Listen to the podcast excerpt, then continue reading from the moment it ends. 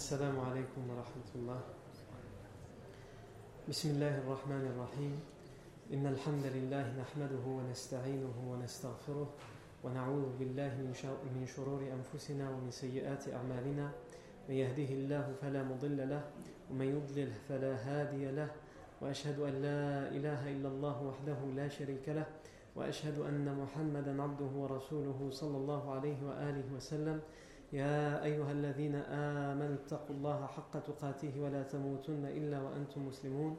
يا أيها الناس اتقوا ربكم الذي خلقكم من نفس واحدة وخلق منها زوجها وبث منهما رجالا كثيرا ونساء واتقوا الله الذي تساءلون به والأرحام. إن الله كان عليكم رقيبا.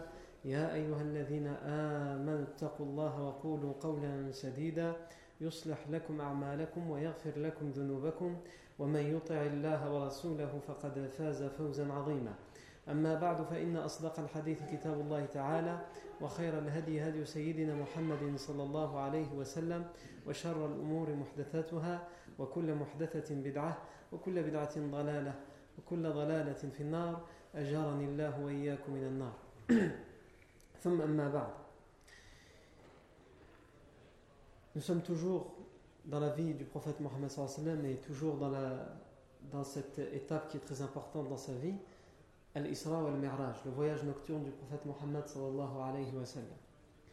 On a vu précédemment que le prophète Mohammed a été emmené par Jibril en pleine nuit alors qu'il dormait, il l'a réveillé, il l'a fait monter sur euh, la monture qui est surnommée Al-Buraq, il est passé par euh, la tombe de Moussa alayhi salam, où d'ailleurs il a vu Moussa alayhi salam prier dans sa tombe. On a expliqué en détail comment on devait comprendre ça.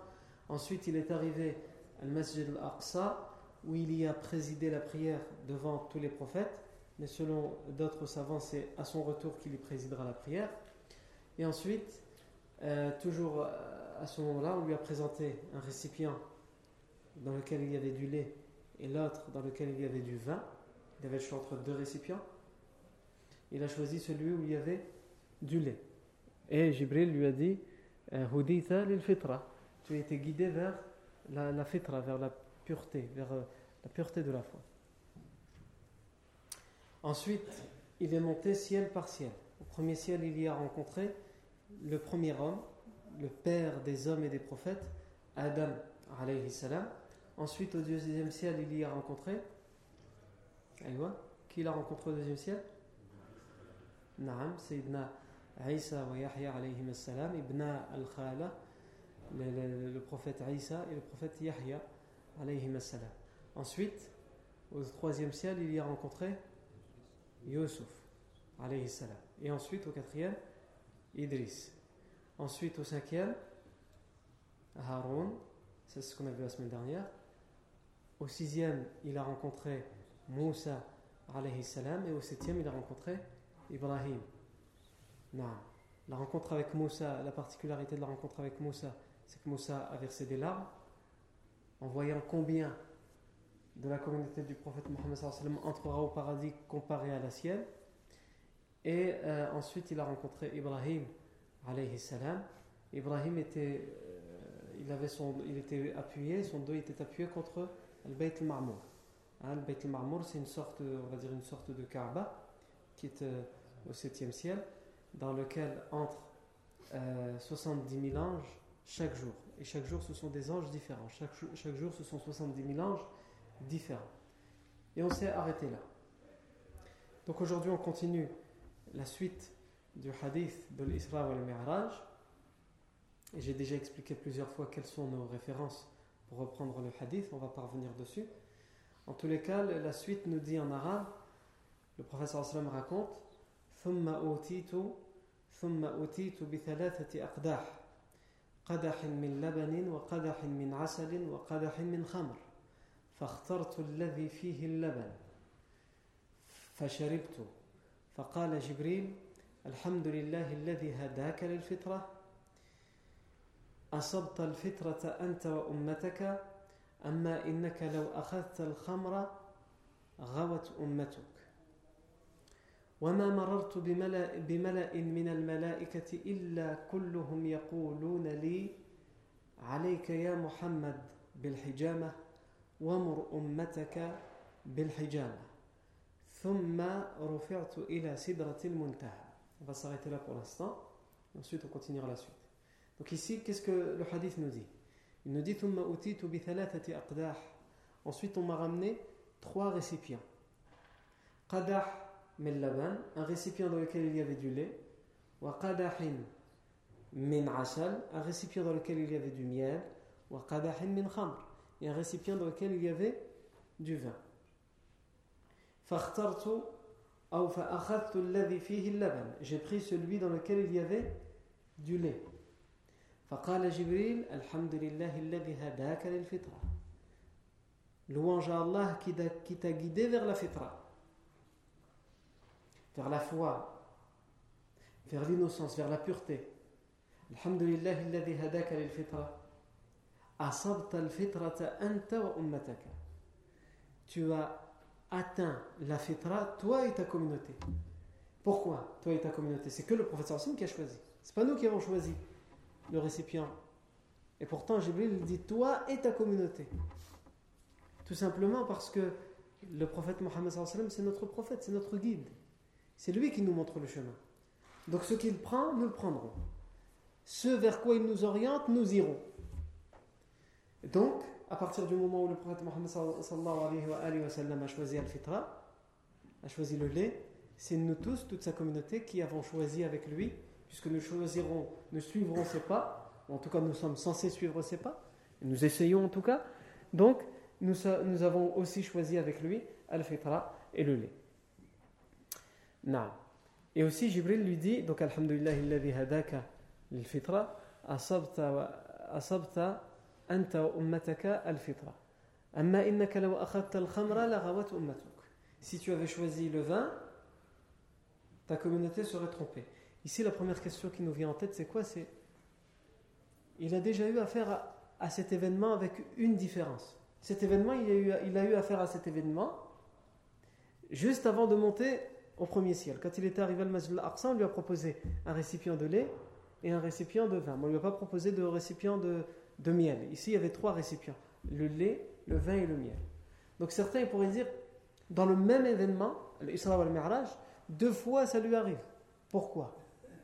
Ici, le prophète Mohammed, comme le dit Ibn Kathir, le prophète Mohammed c'est, comme vous le savez, le meilleur des hommes, le meilleur des prophètes. Et il est invité. Il n'est pas invité n'importe où. Il est invité auprès d'Allah. Pour faire connaissance tout d'abord avec les prophètes, avec les anges, avec Jibril, avec, avec, avec, et ensuite avec Allah Azzawajal.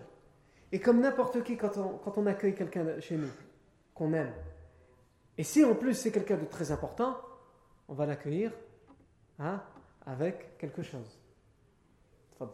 On l'accueille pas les mains vides. On l'accueille en lui offrant quelque chose. C'est l'hospitalité. On lui offre du lait, des dates. Chez nous, les Maghrébins, ou plus, particulièrement, les Marocains, c'est plus le thé. Hein, et comme ça, en fonction de, des traditions. Mais on offre quelque chose pour, euh, euh, en guise de bienvenue, en guise d'accueil. Eh bien, c'est la même chose pour le prophète Mohammed. Quand il était arrivé Al-Majid al-Aqsa, on lui a offert deux récipients et il pouvait choisir entre le vin et le lait. Il a choisi le lait. Et quand il est arrivé au septième ciel, la même chose, parce qu'il a monté, premier ciel, deuxième ciel, il a vu des choses, il a eu un dialogue. Donc ensuite, dès qu'il arrive au septième ciel, on lui repropose, parce que là il a terminé encore une fois une autre étape du voyage, on lui propose euh, euh, de boire soit le lait, soit le miel, soit le vin, soit le vin. Et encore une fois, comme je l'avais dit lorsqu'on lui avait proposé le lait et le vin Al-Majid al-Aqsa, encore une fois, je le répète, ici, pour nous, c'est évident. Il pas, le professeur il ne peut pas choisir le vin. Pourquoi pour nous c'est évident? Parce qu'on sait que le vin c'est haram. Mais à ce moment-là, lorsque le professeur sallam il vit ce, voyage, l'Isra al-Mi'raj, l'interdiction du vin n'a pas encore été prescrite.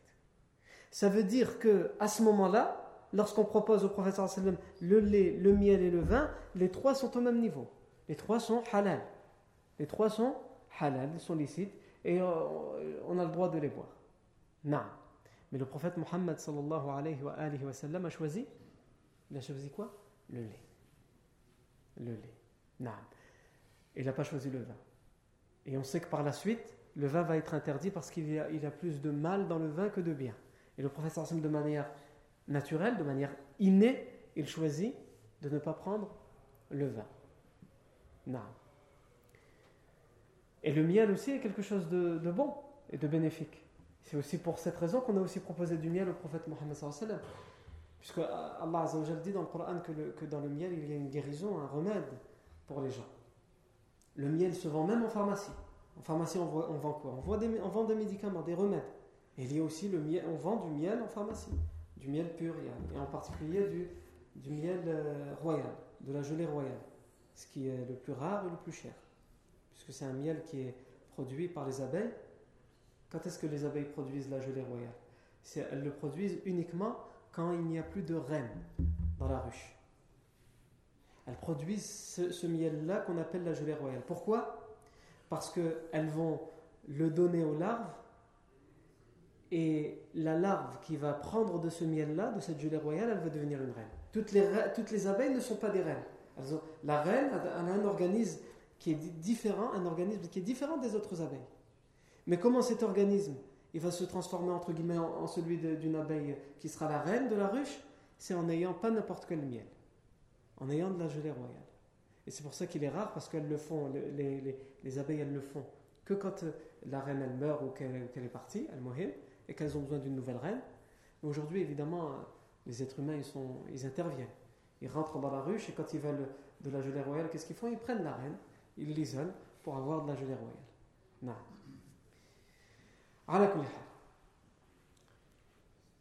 Mais le prophète a choisi euh, le lait. Le lait, c'est un symbole, comme je l'avais dit lorsqu'on lui avait proposé déjà le Masjid al-Aqsa, le, vin et le lait, c'est un symbole de pureté dans tous les sens du terme. Dans sa couleur, puisque le lait est blanc. Et la blanc, le blanc, la blancheur nous inspire la clarté, la pureté l'innocence. C'est le contraire du noir. Et le noir euh, nous inspire euh, euh, l'obscurité. Le blanc du lait nous inspire la lumière, la lumière de la guidée. On avait fait référence à tout ça lors de la première fois, donc on va pas revenir sur, tout ça. Ensuite, le prophète dit وما مررت بملأ من الملائكة إلا كلهم يقولون عليك يا محمد بالحجامة مر ومر أمتك بالحجامة Et à chaque fois, le professeur Hassan dit à chaque fois que je vais rencontrer une assemblée d'anges, il y en a comme on l'a déjà dit, les cieux du premier jusqu'au septième sont remplis, sont bondés d'anges. Et il dit à chaque fois que je rencontre une assemblée d'anges, à chaque fois, ils me disent la même chose. Ils me recommandent la même chose. Qu'est-ce qu'ils me disent et qu'est-ce qu'ils me recommandent? Ils me disent Alayka ya Muhammad bil hijama. Wamur ummataka bil hijama. Attache-toi au Muhammad à la hijama. La hijama, c'est quoi? C'est la saignée. On va expliquer. Wamur ummataka bil hijama. Et recommande, ordonne à ta communauté la hijama. La hijama, c'était, c'est un remède ancestral qui était pratiqué et que le prophète pratiquait et demandait à ce qu'on lui pratiquait sur lui-même, sur ses épouses, sur les compagnons. C'est le fait de de, c'est ce qu'on appelle la saignée en français, c'est le fait de prendre du sang, hein, de faire partir du sang. Généralement, c'est plus fait derrière la tête ou dans le dos, parce que ça permet de faire partir le mauvais sang, d'une certaine manière. Ou ce qu'il y a en trop dans le sang, avec une sorte de ventouse. Hein. Il y a même aujourd'hui, même des, sortes de bêtes qui sont utilisées, qui viennent euh, inspirer le sang. Les hôpitaux, ils utilisent des bêtes aujourd'hui pour le faire, ou ils utilisent un matériel euh, pas comme, comme, comme avant, un matériel plus sophistiqué, soit un matériel avec une aiguille qui euh, inspire, soit, j'ai oublié comment elle s'appelle, des sangsues, euh, des, des, genres de sangsues qui viennent inspirer le sang.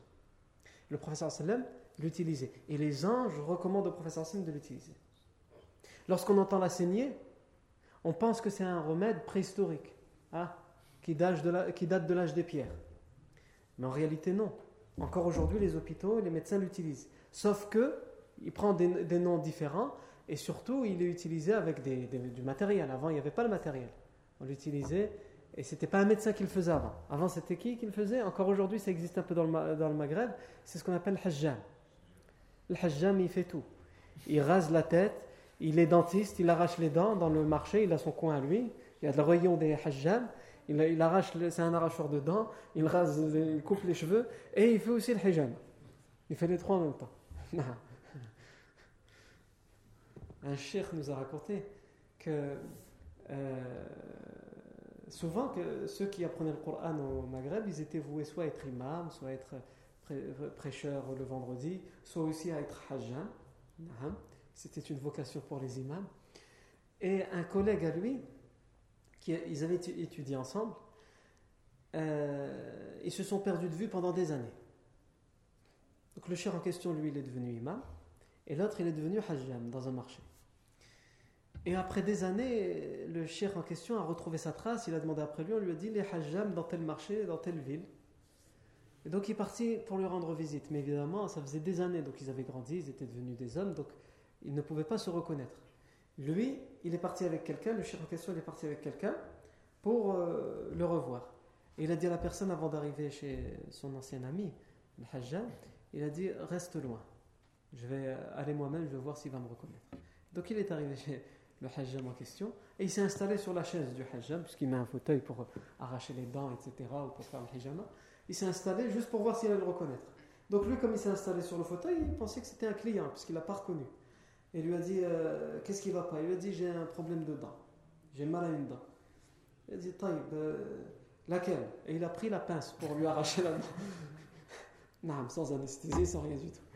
Il a pris une pince pour arracher la dent. Il a dit, ici, là. Quand il a commencé à évoluer pour aller lui arracher la dent, il a dit arrête, arrête, stop, stop, stop. Et là, il, s'est fait connaître, il lui a dit je suis un tel, etc. C'est pour dire que, ici, quand on parle de l'hijama, elle était, faite, elle, était, elle était faite à l'époque avec les moyens du bord. Non. Et elle était très bénéfique, elle le reste encore aujourd'hui. À un tel point que certaines maladies, le seul remède qu'on connaît à certaines maladies, les médecins d'aujourd'hui, pour certaines maladies, n'ont aucun autre remède que le hijama, que la saignée. Par exemple, euh, une maladie qui s'appelle l'hémochromatose. L'hémochromatose, c'est le fait que euh, l'organisme, et en particulier le foie, c'est une maladie génétique, c'est héréditaire. Le foie, il est, il est défaillant, de telle sorte à ce qu'il il élimine pas quand il y a trop de fer. Et donc, euh, il n'arrive pas à éliminer le fer. Il y a une surcharge de fer dans l'organisme, à un tel point que ça donne des douleurs articulaires, des euh, troubles cardiaques, des maladies cardiaques, et ça peut même aller jusqu'à la cirrhose du foie, et quelquefois ça se transforme même en un, en, en, un, cancer du foie. Et le remède connu pour cette maladie, c'est de faire euh, une hijama, une saignée, par mois. Les médecins, même qui ne sont pas musulmans, prescrivent la saignée, c'est un infirmier ou une infirmière qui passe avec son matériel, une fois par mois, soit à domicile, soit c'est toi qui vas voir euh, l'infirmier ou l'infirmière, elle te fait avec son matériel la saignée une fois par mois. Donc c'est un remède bien connu. Et c'est de ce remède-là qu'il s'agit lorsque, les, lorsque le professeur Sam dit dans ce voyage وَمَا مَرَرْتُ بِمَلَئٍ مِنَ الْمَلَائِكَةِ إِلَّا كُلُّهُمْ يَقُولُونَ عَلَيْكَ يَا مُحَمَّدْ بِالْحِجَامَةِ وَمُرْ أُمَّتَكَ بِالْحِجَامَةِ À chaque fois que je suis passé à côté d'une assemblée d'anges, ils m'ont recommandé, ils m'ont conseillé de pratiquer la hijama, la saignée, et ils m'ont dit ordonne à ta communauté, recommande-leur la hijama, la saignée. Non. Ensuite, on s'était arrêté là. Hein? Non. Non. Ensuite, le professeur Sam nous dit ثم رفعت إلى سدرة المنتهى ثم رفعت إلى سدرة المنتهى وأنا أعرف أنها سدرة أعرف ورقها وأعرف ثمرها فقال لي جبريل هذه سدرة المنتهى. فإذا نبقها مثل قلال هجر وإذا ورقها مثل آذان الفيلة. إليها ينتهي ما عرج به من تحتها وإليها, ما وإليها ينتهي ما أهبط به من فوقها حتى يقبض منها. إذ يغشى السدرة ما يغشى. فراشها من ذهب فراشها من ذهب. فلما غشيها من أمر الله ما غشيها تغيرت ياقوتا أو زمردا أو نحو ذلك. فما يستطيع أحد, أحد من خلق الله أن يصفها من حسنها. ثم رفعت إلى سدرة المنتهى. Ensuite, j'ai été élevé jusqu'à Sidrat al-Muntaha. Sidrat al-Muntaha, c'est quoi? Sidra, ça veut dire quoi? Sidra, c'est un arbre reconnu. C'est ce qu'on appelle le Sidrati. Il y en a beaucoup au Liban. C'est même d'ailleurs ce qui symbolise le drapeau libanais. Vous voyez, dans les drapeaux du Liban, il y a un arbre vert. En fait, c'est un Sidrati. Qui donne des feuilles de cèdre et qui donne aussi des fruits. Et ces, feuilles sont utilisées, euh, elles sont utilisées pour le lavage, par exemple, du mort, parce qu'elles donnent une bonne odeur. Elles sont utilisées par des raqis, dans les ruqiyas, etc. Euh, on la mélange dans l'eau, etc. Elles sont beaucoup utilisées, les feuilles du cédratier, dans l'homéopathie. Sidra, ça veut dire ça, c'est l'arbre, l'arbre cédratier. Al-Muntaha, si on traduit littéralement, ça veut dire de la fin. En français, généralement, ils le traduisent par le lotus de l'infini. Et si on traduit littéralement, c'est ça. C'est cet arbre, le cédratier. Al-Muntaha, de la fin, de la limite. C'est là où ça se termine. Qu'est-ce qui se termine? La création. La limite de la création. Sidrat Al-Muntaha. Le professeur Hassan dit J'ai été élevé jusqu'à, amené, élevé jusqu'à Sidrat Al-Muntaha. Et le professeur Hassan précise Et je sais que c'est un arbre cédratier, que c'est un cédratier. Parce que je connais et j'ai reconnu ses feuilles et ses fruits. C'est un arbre reconnu au Moyen-Orient, le professeur Sam le connaît, euh, cet arbre, et donc lorsqu'il l'a vu, il savait que c'était un, cédratier. Sauf que, sauf que il est différent de celui sur Terre. Il est beaucoup plus grand et beaucoup plus beau, évidemment, puisqu'il est, euh, dans, le, dans le monde de l'au-delà. Le professeur Sam dit Je l'ai reconnu, je sais que c'est un cédratier. Je connais ses feuilles et je connais ses fruits.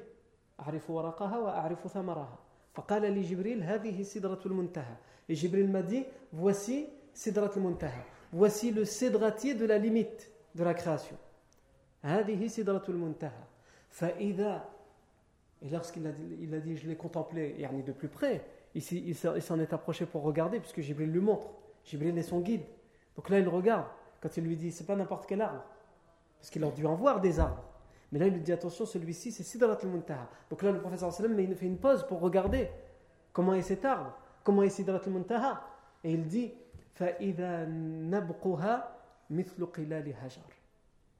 Et j'ai vu ces feuilles, ces fruits afwan qui étaient comme les jarres. Vous savez, c'est quoi des jarres? C'est des, des, des, genres de, hein, de, réci, de, gros récipients en argile dans lesquels on, on mettait de l'eau, euh, dans lequel on, on puisait l'eau du puits on mettait les réserves d'eau, ou, dans certains pays on met même aussi l'huile d'olive, les choses précieuses comme ça qui sont liquides, on les met dans les jarres pour mieux conserver et les stocker. Et le professeur Hassan dit, tels les, fruits étaient de la taille des jarres de Hajar. Hajar, c'est une ville qui est au nord de l'Arabie Saoudite. Elle, existe encore cette ville, mais elle ne s'appelle plus Hajar, elle s'appelle euh, Al-Ahsa. Elle est au nord de l'Arabie Saoudite. Non. C'est des jarres qui peuvent prendre jusqu'à, euh, si mes souvenirs sont bons, jusqu'à 213 litres à peu près. Plus de 200 litres. Non. Enfin, le professeur les, les, fruits, ils sont de quelle taille, le fruit des, cédratiers sur Terre? Ça ressemble à des citrons et c'est de la taille du citron à peu près, un tout petit peu plus grand qu'un citron. Non. Entre le citron et l'orange. Et là, le professeur Hassan dit ces fruits de, ce, de, ce, de ces dracs étaient de la, de la taille de Qilal Hajar, des, des jarres de Hajar. Non. Et les feuilles de cet arbre étaient de la taille des oreilles des éléphants.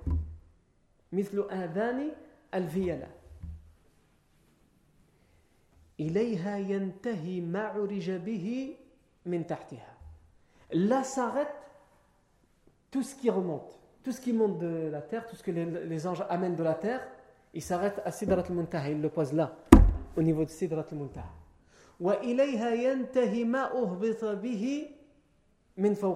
Et c'est aussi à Sidrat al-Muntaha qu'on pose tout ce qui descend d'Allah Azza wa Jal vers le bas, vers, vers la terre. Il y a une escale en fait, si vous voulez. Hein? Un carrefour. Comme une gare où tous les, les, trains se rejoignent pour ensuite reprendre euh, le chemin. Et bien ici, Sidrat al-Muntaha, c'est là que s'arrête ce que les anges amènent. Et le professeur dit jusqu'à ce qu'on le prenne pour l'élever. Parce que si c'est venu d'en bas, c'est pour aller vers Allah Azzawajal. Et c'est là que descend, que s'arrête tout ce qui descend de vers Allah Azzawajal. Pour ensuite être pris par les anges et être ramené sur terre. نعم إليه يصعد الكلم الطيب والعمل الصالح يرفعه Allah Azza wa dit dans le Coran vers lui montent les bonnes paroles et bien les bonnes paroles qu'on dit quand le Coran nous dit elle monte vers Allah ben, ça fait partie de ces choses-là qu'on ramène jusqu'à Sidat al-Muntaha et ensuite qui monte vers Allah Azza wa quand tu dis La ilaha illallah c'est une belle parole que l'ange prend pour aller faire inscrire dans ton registre et son point de passage, son étape aussi, c'est Sidrat al-Muntaha. Quand tu dis Alhamdulillah, la même chose. Quand tu dis Subhanallah, etc. etc. Et quand Allah Azza donne une révélation ou un ordre aux anges, ça passe aussi par Sidrat al-Muntaha. C'est ça que ça veut dire. Na. Et ensuite, le professeur Sam cite un verset ici. Il dit Ce verset dit quoi? Et lorsque, et à ce moment-là, est enveloppé, le cédratier, Sidrat Muntaha est enveloppé de ce qu'elle fut enveloppée. Elle a été couverte de ce qu'elle a été couverte. Pourquoi Allah Azza wa dans le Coran, surat Al-Najm, il nous dit Pourquoi il ne dit pas clairement ce qui a couvert Sidrat al-Muntaha? Et lorsqu'a été couverte Sidrat al-Muntaha, parce qu'elle a été couverte, par la chose qu'il a couverte. Pourquoi on ne donne pas la chose exacte qui la, couvre, qui l'enveloppe? Parce que c'est indicible. C'est indescriptible pour l'être humain. On peut essayer de lui trouver des mots, mais il ne peut pas comprendre la chose qui, était, qui est merveilleuse, qui a couvert Sidrat Muntaha.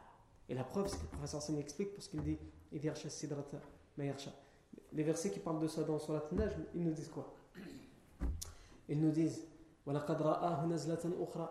parlant de Jibril et du professeur Sam. Allah dit Le professeur Sam l'a revu. Il a revu Jibril.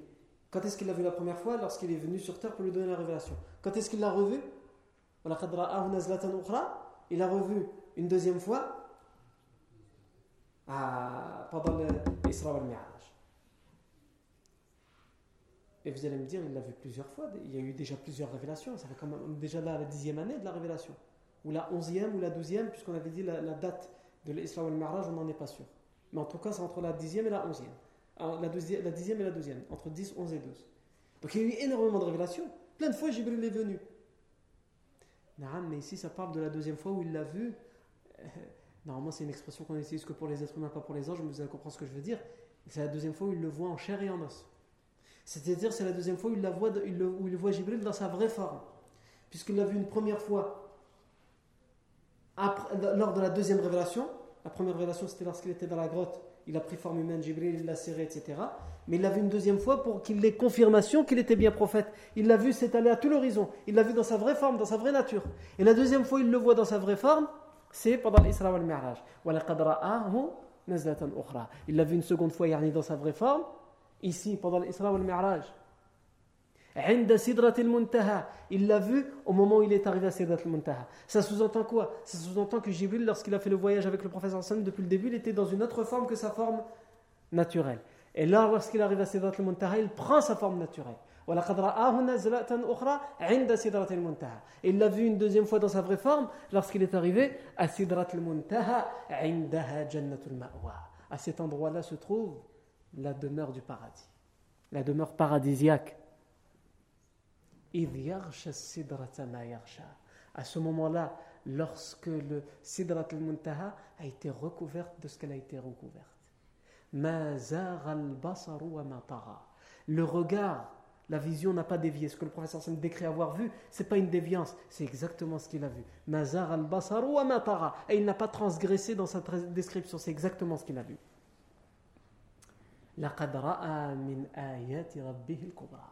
Il a vu les signes de ton Seigneur, les grands signes de ton Seigneur.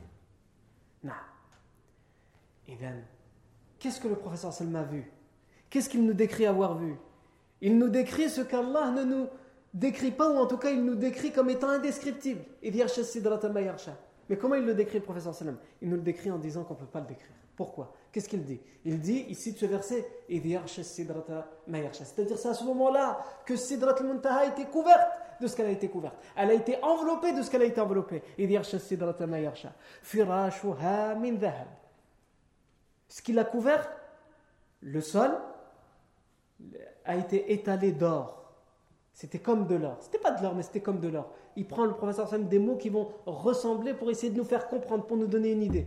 Mais c'était mieux que l'or, mais c'était quelque chose qui ressemblait à l'or, qui brillait comme l'or, qui était aussi précieux que l'or, même bien plus précieux que l'or.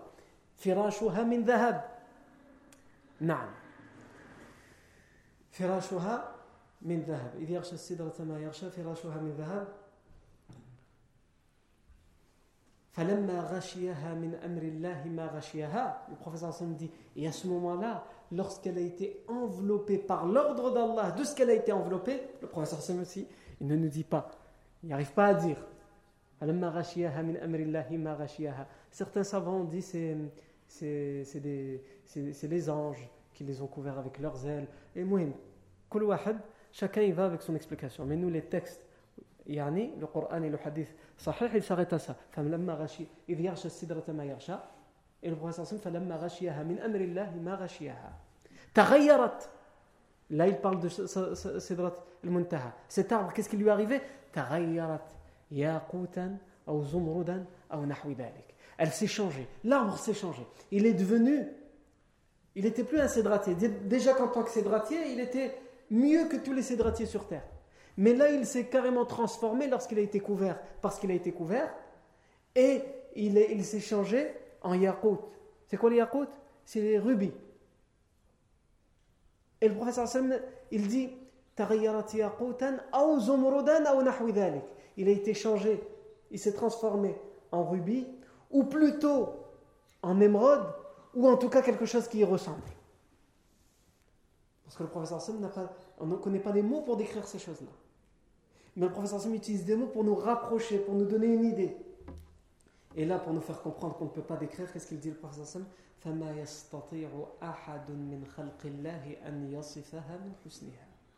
Et il n'existe personne parmi la création d'Allah, parmi la création d'Allah, parmi les hommes, les djinns, les anges, tout ce que tu veux, il n'existe personne parmi la création d'Allah qui peut nous la décrire à ce moment-là, tellement Sidrat al-Muntaha, elle est belle elle est splendide, elle est magnifique. Personne ne peut la décrire. Khalas, On ne peut pas la décrire. On a compris. Et ça, c'est suffisant pour comprendre. Le professeur Salim nous fait le tafsir de quoi ici? Lorsque la sidra a été couverte de ce qu'elle a été couverte. On peut se poser des questions. Pour ce pourquoi Allah n'explique pas? Le professeur Salim t'explique que on ne peut pas expliquer. Hein? Personne parmi la création d'Allah ne peut la décrire tellement elle est belle, tellement cet arbre est beau, tellement Sidrat al-Muntaha est splendide. Ensuite, le professeur sallam continue et dit Jibril. Donc Jibril, c'est, c'est, il est apparu sous sa forme, sa vraie forme. Et ici, il a le temps de voir Jibril. C'est pas comme la première fois. La première fois, il ne comprenait pas ce qui lui arrivait. Et il voit Jibril. Et donc il est parti en courant chez lui. Hein? Et il a demandé à Khadija de le couvrir, etc. etc. On, a, expliqué l'histoire. Donc ici, il n'a plus cette crainte. Donc il attend de voir et il a le temps de nous décrire, mais encore une fois, il a le temps de nous décrire l'indescriptible.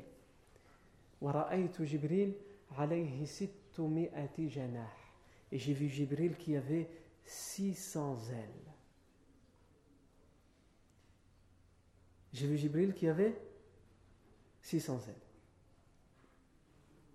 Azza wa Jalla dit dans Surat Fatir Alhamdulillah, Fatir samawati wal ard جاعل الملائكة رسلا أولي أجنحة مثنى وثلاث ورباع ويزيد في الخلق ما يشاء Allah Azza wa Jalla dit gloire à Allah qui a créé toutes choses qui a créé le ciel et la terre et qui a fait de ses anges des messagers, des émissaires vers l'humanité, vers les prophètes. Il a fait de ses anges des émissaires. Les ajnihatin, qui ont des, ailes. Mathna wa thulatha wa ruba. Certains en ont deux, certains en ont trois, certains en ont quatre. Non. Mais le hadith il nous dit que Jibril il en a combien 600. 600. عليه ستمائة جناح ينثر ريشه من التهاويل الدر والياقوت ces plumes, les plumes des ailes. Mais il faut pas imaginer faut pas croire dans votre tête et vous imaginez dans votre tête que Jibril, il a des ailes avec les plumes comme les plumes qu'on voit dans les ailes des oiseaux, là, des, des poules. Non. Encore une fois, le professeur Sam utilise des termes ici pour nous dire ce qui ressemble. Déjà, il utilise le terme aile, c'est parce que c'est ce qui ressemble. C'est ce qui peut nous donner une idée de compréhension. Et les plumes, c'est pour nous donner aussi une approximation dans la compréhension mais ça fait partie du monde de l'invisible. Donc, tant qu'on ne l'a pas vu, on ne peut pas le, euh, savoir ce que c'est exactement. Comment c'est exactement Le professeur Hassan nous donne simplement une idée approximative avec les termes que nous connaissons sur Terre, avec le vocabulaire que nous avons pour euh, décrire les choses qu'il y a sur Terre. Non. Mais ce vocabulaire n'est pas forcément adéquat pour les choses qui concernent le monde de l'au-delà. Par exemple, quand le professeur Hassan parle du paradis, qu'est-ce qu'il dit? Il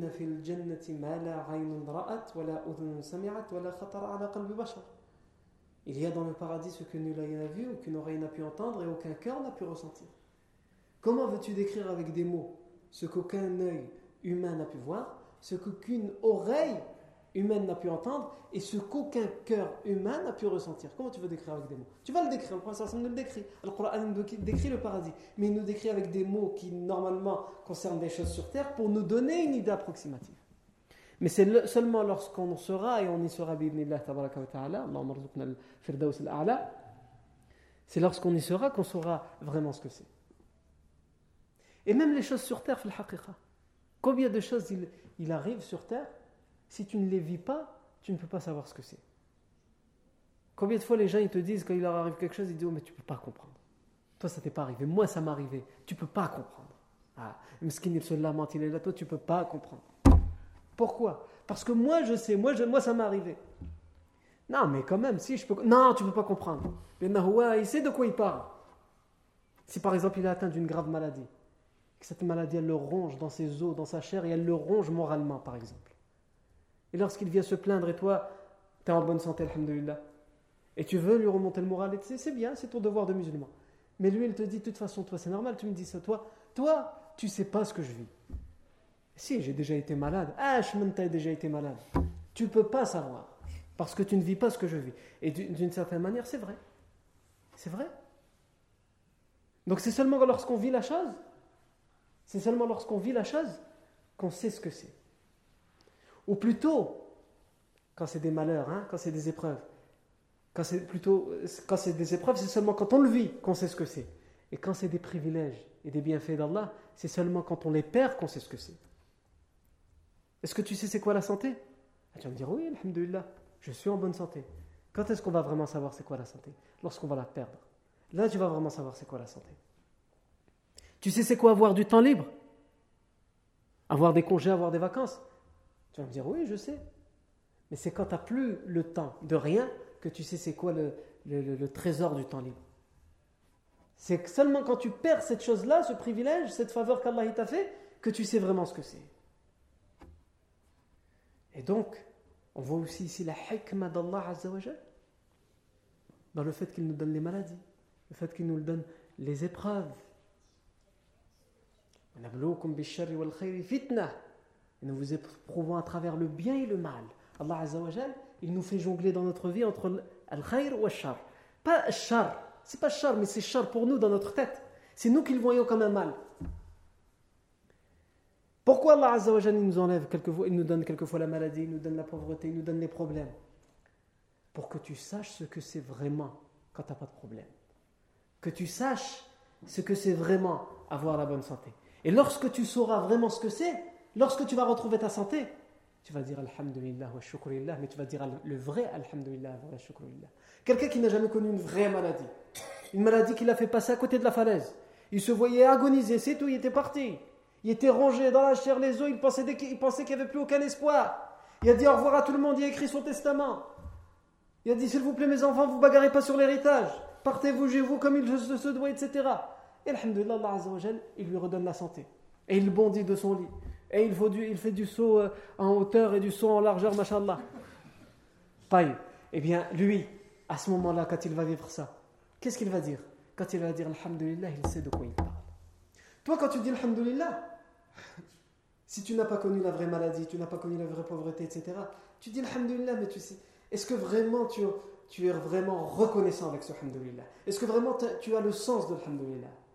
Mais l'homme qui a perdu la santé ensuite, qui la retrouve lorsqu'il dit Alhamdulillah, il sait ce qu'il dit quand il dit Alhamdulillah. L'homme qui a perdu, qui a, trouvé, qui a, qui a connu la ruine, la pauvreté, la mendicité, il a été, il a été jusqu'au point de devoir mendier. Lorsque, Alhamdulillah, il retrouve l'aisance et qu'il dit Alhamdulillah, il sait pourquoi il dit Alhamdulillah. À condition qu'il dise Alhamdulillah. Il y en a, ils, perdent, et lorsqu'Allah il leur donne, ils oublient. Il dit comme Qarun, je l'ai eu que grâce à moi, personne d'autre. Lui, il est pire. Il sera comme Qarun, il va être englouti dans, dans la terre. Non. على كل حال. إذن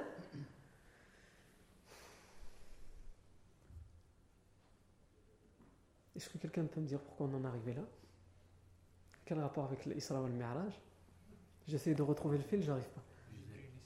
Les ailes. Ah, les 600 ailes. Pour la description. C'est là qu'on arrive à tout ça. On avait donné l'exemple du paradis. Donc le professeur dit sur, sur, sur il avait 600 ailes et sur chacune de ses ailes, de ses plumes, il a, euh, elles sont ornées de dor. Dor, ce sont les perles.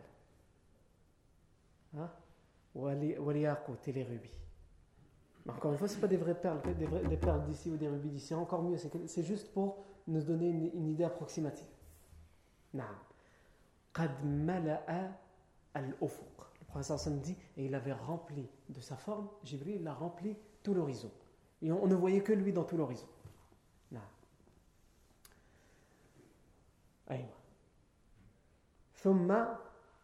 le professeur Sam dit,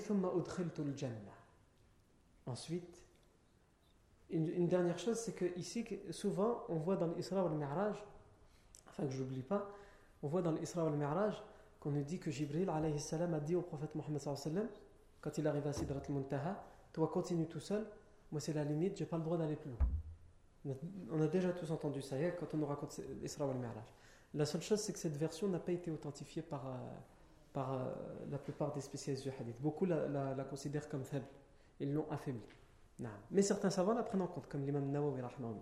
Donc, à la certains la prennent en compte, comme l'imam Nawawi, et d'autres la rejettent euh, par rapport au fait que ce n'est pas une version qui est authentique dans les chaînes de transmission. Ensuite, le professeur Sami dit Ensuite, on m'a fait entrer au paradis.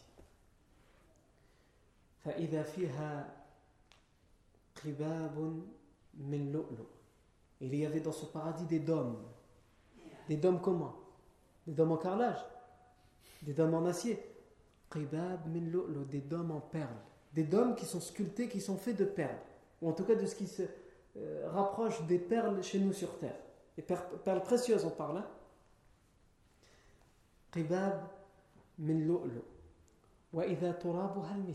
Et son sol, sa terre, était du musc, du parfum. Imagine-toi, tu tombes par terre, ton vêtement il touche la boue par terre. Ah, tu vas dire, je me suis encore sali. Et tu vas chercher à le laver. Et tu vas avoir honte que les gens, ils te voient avec ça. Au paradis, tu vas vouloir te, rouler dans la terre. Parce que ça donne de la bonne odeur et ça donne une belle couleur. Non. Donc il n'y a pas de problème si tu tombes par terre. Ajib. Allahumma Donc, et son sol est fait de muscles. J'ai oublié un passage dans, avec Sidrat al-Muntaha, et après on va revenir au paradis. Le passage que j'ai oublié, c'est que le professeur a dit فَإِذَا فِي أَصْلِهَا en parlant de Sidrat al-Muntaha فَإِذَا فِي أَصْلِهَا أَرْبَعَةُ أَنْهَارٍ نهران باطنان ونهران ظاهران فسألت جبريل فقال أما النهران الباطنان ففي الجنة وأما النهران الظاهران فالفرات والنيل Le professeur Sami dit, et j'ai vu au pied, à la racine de Sidrat al-Muntaha, quatre rivières, quatre fleuves. Deux qui étaient cachés et deux qui étaient apparents. J'ai demandé quels étaient ces fleuves à Jibril, quelles étaient ces rivières, et Jibril m'a répondu quant aux deux qui sont cachés, ce sont des rivières du paradis.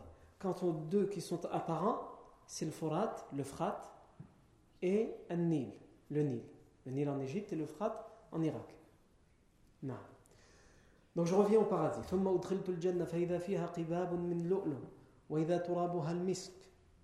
Il y avait dans le paradis euh, des, des, dômes sculptés de perles, construits avec des perles, et son sol était le musc.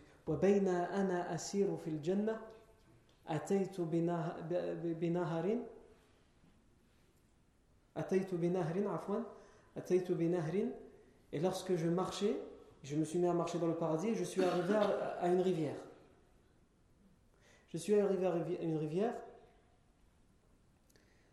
إذا حافته إذا حافتاه قباب من لؤلؤ المجوف les bords de ces rivières, les deux bords, étaient faits de dômes sculptés aussi de perles.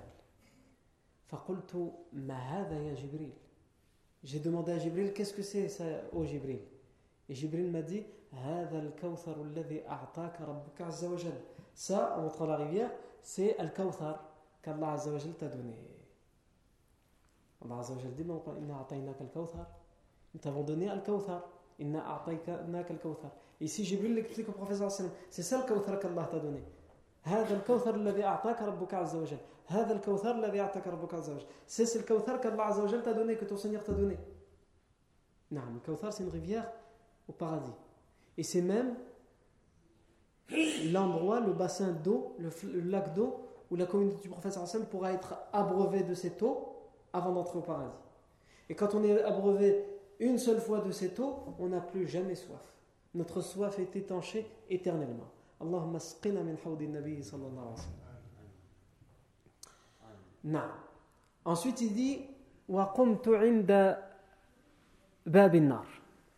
Et ensuite, je me suis mis à la porte, on m'a mis à la porte, et j'étais debout à la porte de l'enfer. Le paradis, dit On m'a enfin rentré dans le paradis.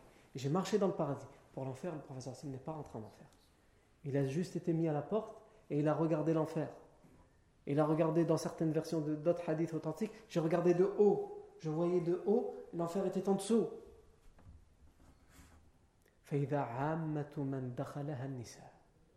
Et j'ai vu que la plupart des résidents de l'enfer, de ceux qui entreront en enfer, sont des femmes. Ah. Ici aujourd'hui, bien sûr, il y en a qui vont entendre ce hadith et vont dire c'est quoi, c'est macho, etc. Pourquoi les femmes? Aujourd'hui, l'émancipation de la femme, le féminisme. Hein? Si les femmes, elles entendent ça, elles ne seraient pas contentes. Elles seraient tellement pas contentes que peut-être elles viendraient et pour nous provoquer, nous protester, vous savez ce qu'elles feraient. Mais c'est justement en faisant ça qu'elles nous prouveront que le hadith dit vrai. Non. Le prophète Hassan dans un hadith sahih dans le Bukhari, qu'est-ce qu'il dit? Il explique pourquoi. Il dit Parce que les femmes, elles sont connues pour, pour beaucoup euh, renier le bien. Par exemple, dans les histoires de couple, c'est possible qu'elle va voir beaucoup de choses de bonheur, de joie de la part de son mari. Et juste un jour. Hein? Non, ah, les hommes ils sont d'accord, mais on n'entend pas les sœurs qui sont peut-être en ce moment en train de protester. Elles sont peut-être pas d'accord.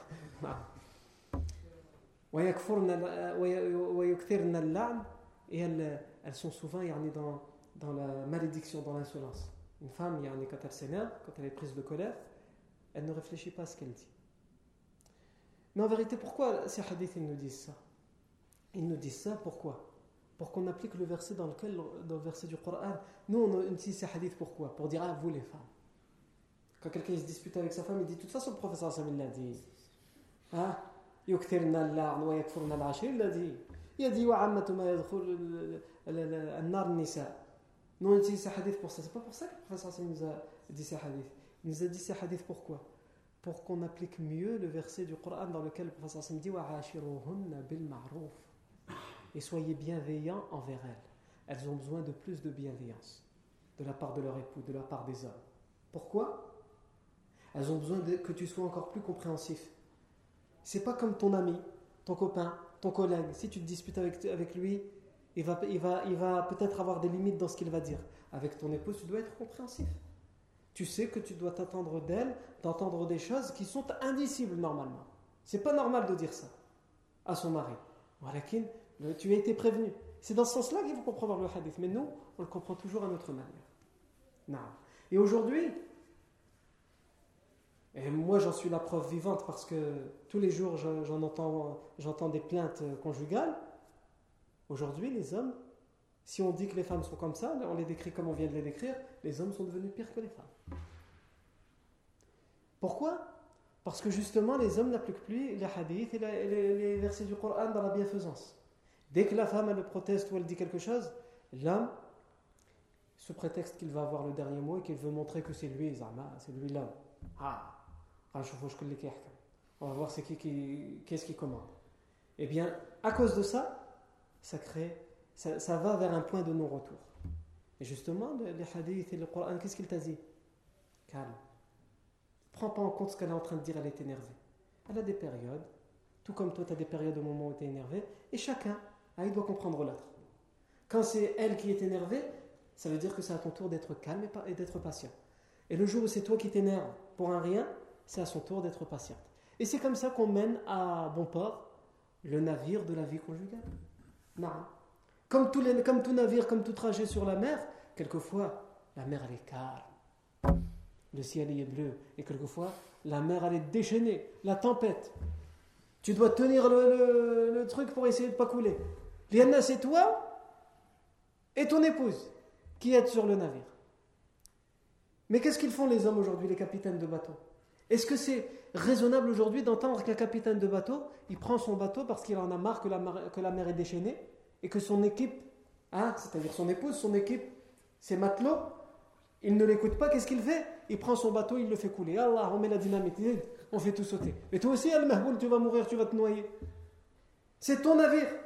Donc le capitaine, s'il n'arrive pas à raisonner ses matelots, lui en tout cas, son navire, il le garde.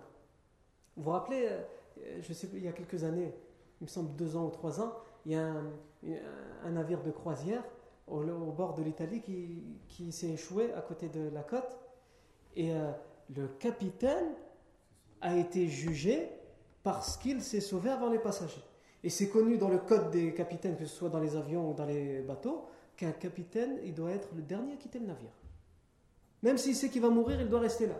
Comme il a fait celui, euh, selon la légende, celui du Titanic. Il est resté à l'intérieur. Non. Et donc, c'est pas raisonnable d'entendre qu'un capitaine de. Et c'est la même chose ici, dans la vie conjugale. Tu vois, c'est l'homme, il dit Ouais, c'est moi l'homme. c'est toi l'homme, c'est toi qui hakam, Et c'est lui qui hakam, il prend son affaire et il l'a fait couler, il l'a fait ruiner. Justement, si c'est toi l'homme, comme tu prétends, eh bien tu dois être raisonnable et doué de sagesse. Non.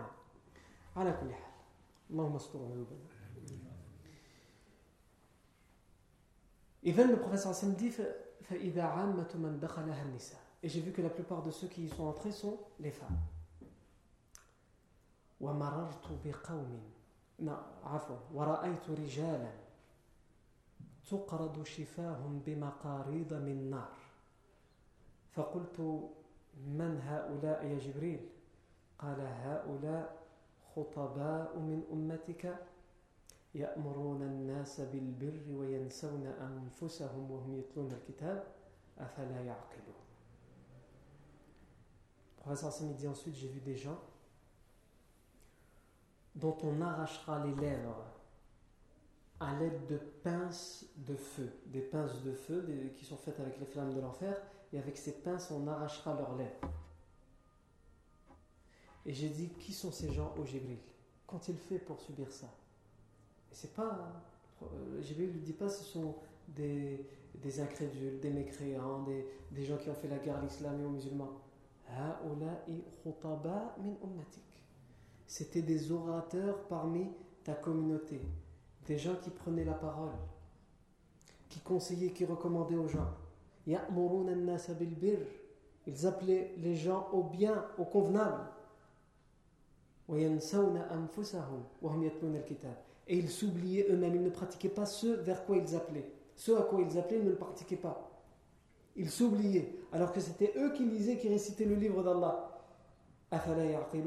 Ne raisonnent-ils donc pas Et c'est justement, ça fait référence à un verset dans Surat al-Baqarah qu'on avait cité, la semaine dernière. Hein?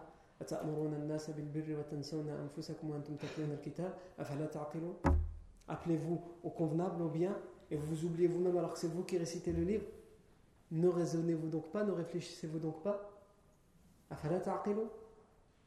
Non.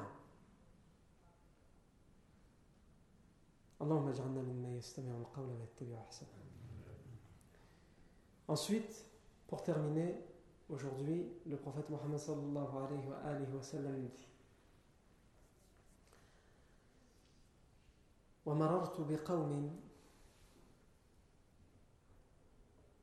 نعم ومررت بقوم لهم أظفار من نحاس Et je suis passé à côté de gens qui avaient des ongles en cuivre.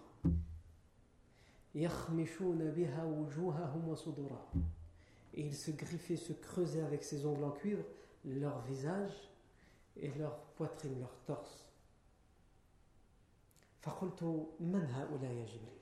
J'ai dit qui sont ces gens-là au Jibril? Jibril m'a dit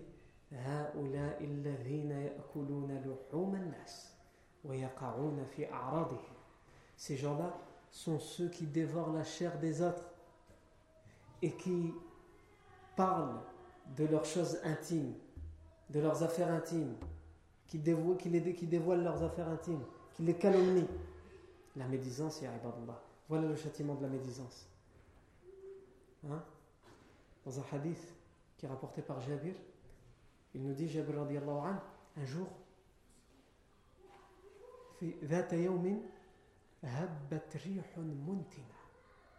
un jour, il y a eu un vent un souffle, et nous avons senti une odeur, au temps du professeur, nous avons senti une odeur nauséabonde.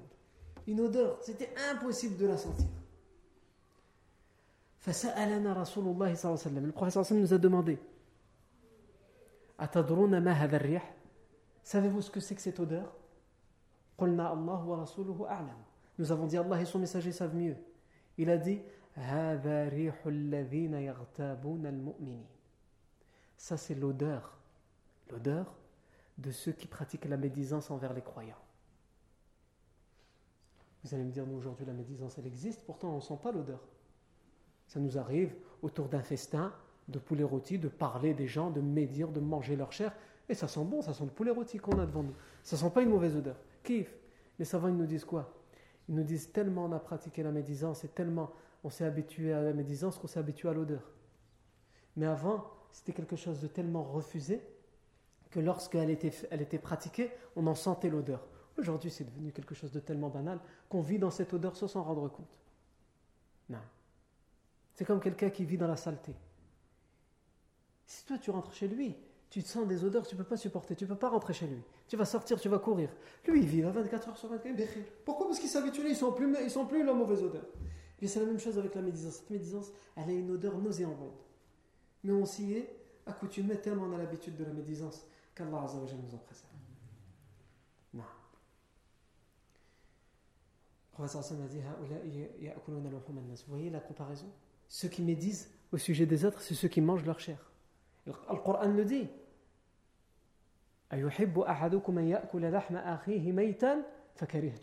Est-ce que l'un d'entre vous aimerait prendre la chair du cadavre de son frère et la dévorer? Sans aucun doute, vous détesteriez ça. Eh bien, quand vous faites la médisance, c'est ça. Quand, quand tu, tu, dis quelque chose à propos de ton frère. Et combien les gens ils nous disent Mais non, j'ai pas fait la médisance, j'ai dit la vérité. Ben c'est ça, c'est la médisance. Parce que dire un mensonge au sujet de ton frère, c'est la calomnie, c'est autre chose, c'est un degré au-dessus. La médisance, c'est que tu dises quelque chose de vrai au sujet de ton frère alors que tu n'as pas l'autorisation de le dire, ou que tu sais pertinemment que c'est quelque chose qu'il n'aimerait pas qu'on dise à son sujet, même si c'est une vérité.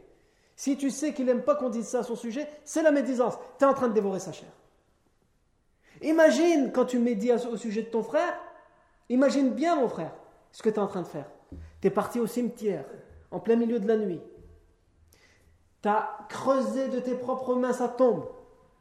Tu as enlevé son cadavre qui est, en train, qui est infesté de vers, il est en train d'être dévoré par les vers. Et tu prends les membres un à un, et tu les manges comme ça. Tu les dévores. C'est ça que tu fais quand tu, fais, quand tu pratiques la médisance.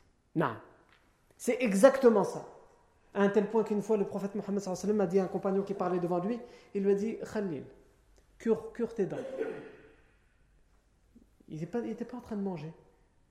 Pourquoi tu veux que je cure mes dents au messager d'Allah J'ai pas mangé. Il lui a dit il y a encore des bouts de chair de ton frère à propos de qui tu es en train de me dire, ils sont encore là entre tes dents. Non. Allahumma tub alayna ya Rabbi. Ensuite, Ibn Abbas, dans le hadith, nous dit قال Ibn Abbas, wara'a shajarat al-zaqqum. Et le prophète a aussi vu shajarat al-zaqqum. L'arbre qui est surnommé zaqqum, c'est un arbre en enfer dont on avait déjà parlé euh, au tout début de l'Isra wal Mi'raj. Et ensuite, ensuite, Allah Azzawajal va offrir quelque chose au prophète Mohammed sallam, ou va prescrire quelque chose au prophète Mohammed sallallahu sallam. Et ça, c'est ce que nous verrons, ta'ala, la fois prochaine. Mais la fois prochaine, c'est quand? Je ne sais pas encore, parce que si euh, l'Aïd al-Fitr, Inch'Allah, va tomber entre euh, vendredi ou samedi. Si c'est vendredi, c'est pas vendredi prochain, la fois prochaine, mais ce sera, puisqu'on va arrêter après Ramadan, ce sera au mois de septembre et vous serez prévenus, Inch'Allah, de la reprise de nos, de nos cours. Et si Al-Aïd, Inch'Allah, tombe euh, samedi, la fois prochaine, c'est euh, vendredi de la semaine prochaine, Inch'Allah. Barakallahu fikum pour votre attention, subhanakallahu wa.